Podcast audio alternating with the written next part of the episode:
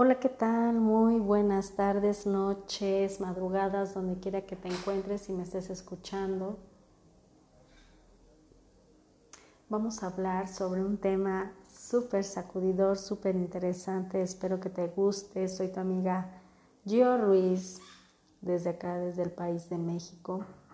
Esperando que me escuchen otras personas en otro lado. Muchas gracias por seguirme. Y el día de hoy vamos a hablar sobre la carencia afectiva.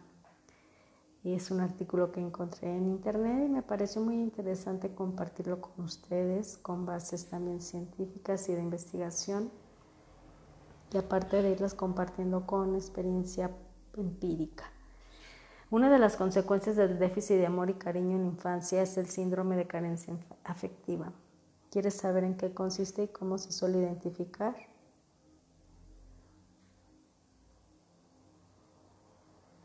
Revisado y aprobado por la psicóloga Gemma Sánchez Cuevas.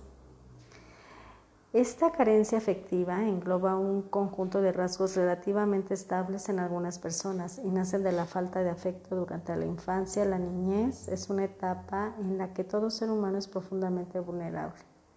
Lo que sucede en esos años deja huellas perdurables que se manifiestan generalmente durante toda la vida. La falta de estímulos afectivos durante la infancia hace que el desarrollo emocional sufra un bloqueo. El bebé necesita que lo reconozcan a través de caricias, de palabras, de cuidado y también de contención. Cuando esto no ocurre, se origina una falta y esta impide que la evolución psicológica siga su rumbo natural. Así es que el síndrome de carencia afectiva se caracteriza principalmente porque existe una convicción profunda de que no se es amado también hay una insatisfacción esencial con uno mismo y un hondo temor a ser abandonado. Estos rasgos se mantienen a lo largo de la vida, pero se manifiestan de manera diferente en cada edad. ¿Sabes lo que hace que desaparezca la cárcel?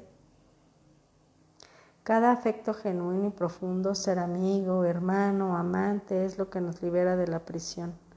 Sin estos afectos uno está muerto pero cada vez que se reviven estos afectos, la vida renace. Vincent Van Gogh. Las señales del síndrome de carencia afectiva. Hay algunos rasgos que están presentes en las personas que tienen el síndrome de carencia afectiva, aunque muchas personas pueden no haberse sentido queridas.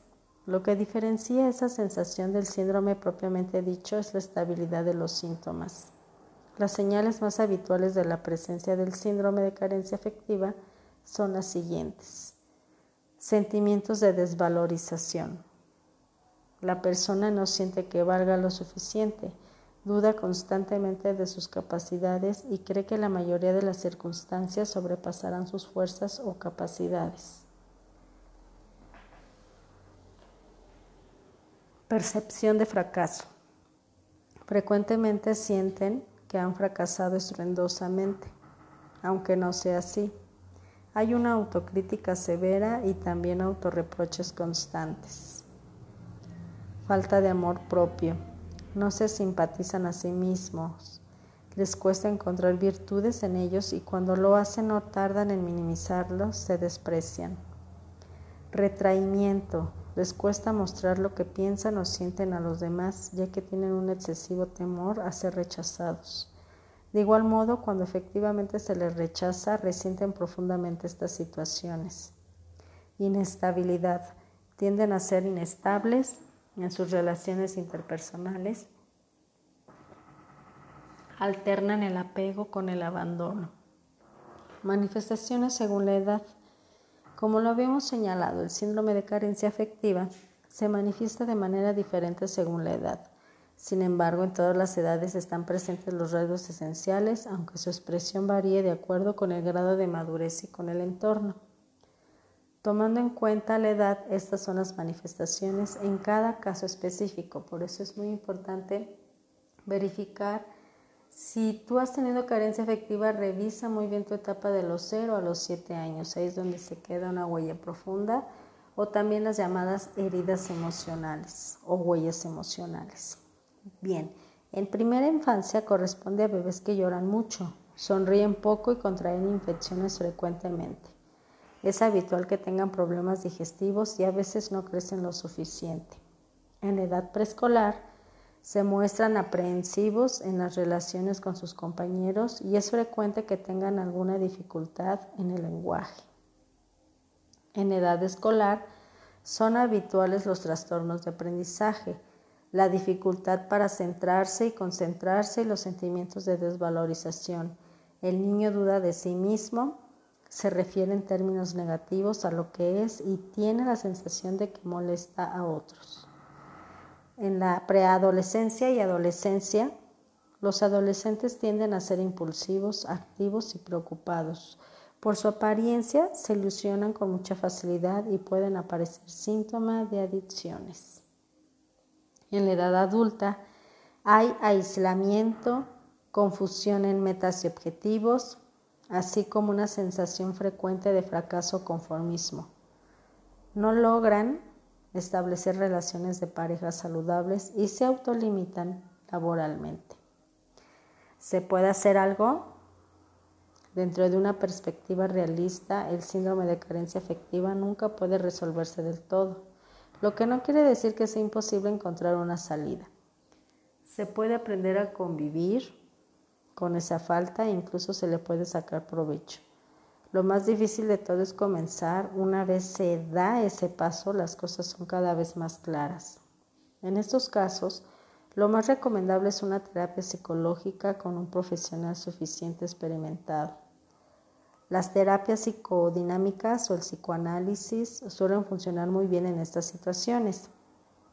Quien presenta el síndrome de carencia afectiva suele idealizar a su terapeuta y éste debe saber responder a esa sobreexpectativa. No es fácil superar esta situación por uno mismo, ya que se trata de una realidad muy profunda y es frecuente que sin soporte externo la persona termine boicoteando los intentos por sanar esa herida que lleva adentro.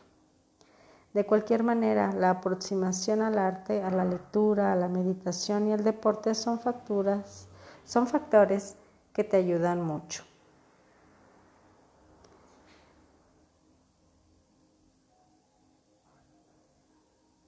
Y entonces, si tú identificas que tienes alguna carencia afectiva o que precisamente está dentro de estas etapas de desarrollo y eres mamá, lleva a tu hijo inmediatamente a que le puedan ayudar a acompañar. Y lo mejor es la contención emocional, la seguridad que tú le puedes dar como mamá. Llévalo a terapia psicológica.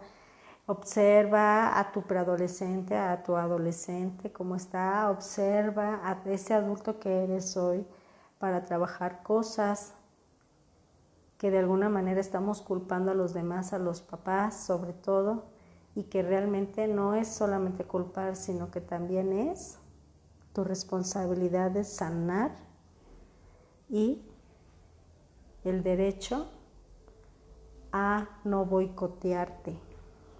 Entonces es importante que tú veas como persona cómo estás trabajando, cómo le estás dando esta salida y hay otras herramientas que le llaman aquí psicodinámicas, pero entre esas está la programación neurolingüística que te ayuda precisamente a llevarte de la mano de un estado actual a un estado mejor a corto plazo para que tú cambies estas redes neuronales de estas sensaciones, de estas experiencias que tú has recibido y que se haya dejado una huella o una impronta que le llamamos así, como una mala experiencia y cada vez que lo vives o lo recuerdas vuelve a encenderse o hay un flachazo como si lo volvieras a vivir.